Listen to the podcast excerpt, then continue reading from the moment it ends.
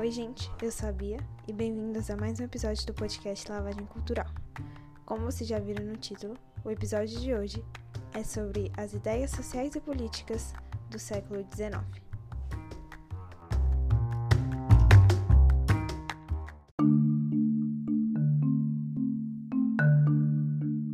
As ideias sobre as quais eu vou falar aqui hoje surgiram no contexto de industrialização e urbanização na, da Europa. Foram muito importantes na constituição de movimentos sociais no século XIX e estimularam guerras e revoluções. É, é importante ainda mencionar que, apesar de surgidas no século XIX, elas ainda têm muita influência na formação do pensamento e das ideologias do século XXI.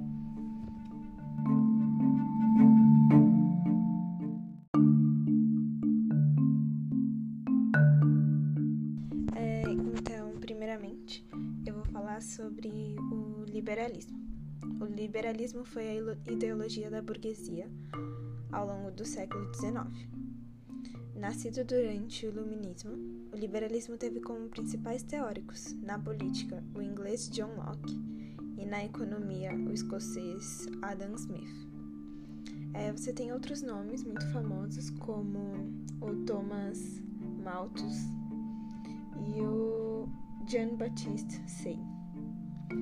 É, dentre as principais características do liberalismo, temos a defesa das liberdades individuais. Então entra nisso as liberdades intelectuais, a liberdade econômica e política. É, a propriedade privada seria um direito natural do ser humano, e com ela o indivíduo teria liberdade de produzir e comercializar sem interferência do governo, que deve apenas garantir a ordem e a justiça.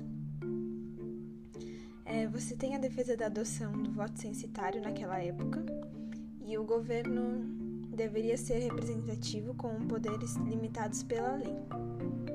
É, para os liberais, a economia tem leis próprias que não devem ser violadas. Muito se fala sobre a mão invisível e as leis da oferta e da procura e a livre concorrência. Os liberais procuravam justificar as desigualdades, afirmando que elas eram naturais, e com o progresso da sociedade, com o avanço, elas diminuiriam. A doutrina influenciou as revoluções liberais de 1830 na Europa, que consolidaram o poder político da burguesia.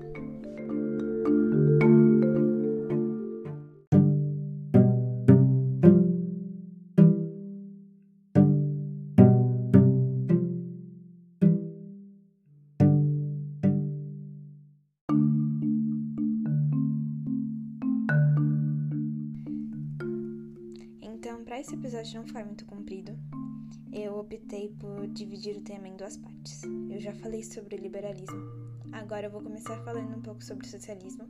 No próximo episódio eu vou terminar o socialismo e falar do nacionalismo. Então, vamos lá.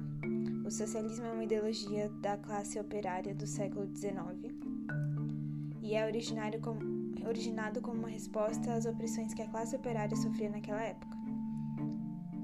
Os primeiros teóricos buscaram solucionar os problemas dessa classe por meio de projetos idealistas, e aí daí você tem o surgimento do socialismo utópico. O socialismo utópico é reformista, e dentre os principais pensadores estão Louis Blanc, defensor do igualitarismo social, defendia que o Estado controlasse todas as atividades econômicas, eliminando a propriedade privada propôs a criação das oficinas nacionais, que seriam fábricas geridas pelo governo. É, houve a tentativa de implantar as, essas oficinas na França no contexto da Revolução de 1848, mas não deu muito certo não.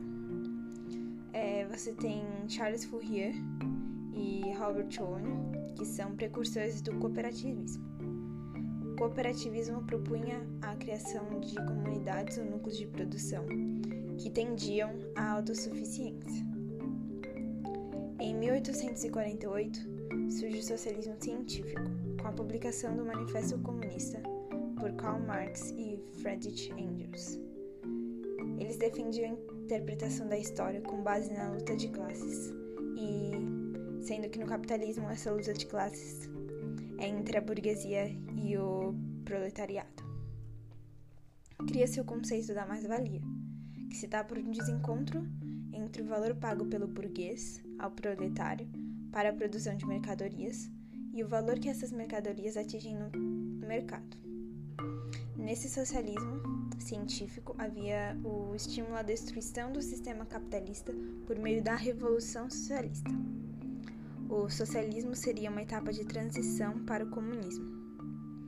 É, no socialismo você começaria a desenvolver uma economia planificada e um governo centralizado. E assim, e ao longo do tempo, as instituições iriam desaparecendo. O Estado e as classes sociais e a propriedade privada desapareceriam até se chegar no comunismo. É importante falar que essas ideias socialistas científicas influenciaram a Revolução Russa de 1917.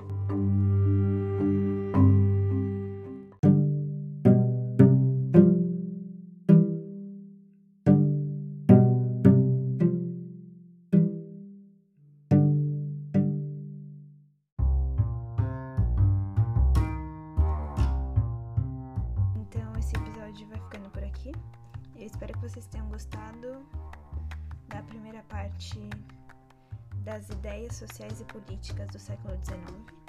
Eu queria relembrar que eu não sou nenhuma especialista, eu só sou uma estudante.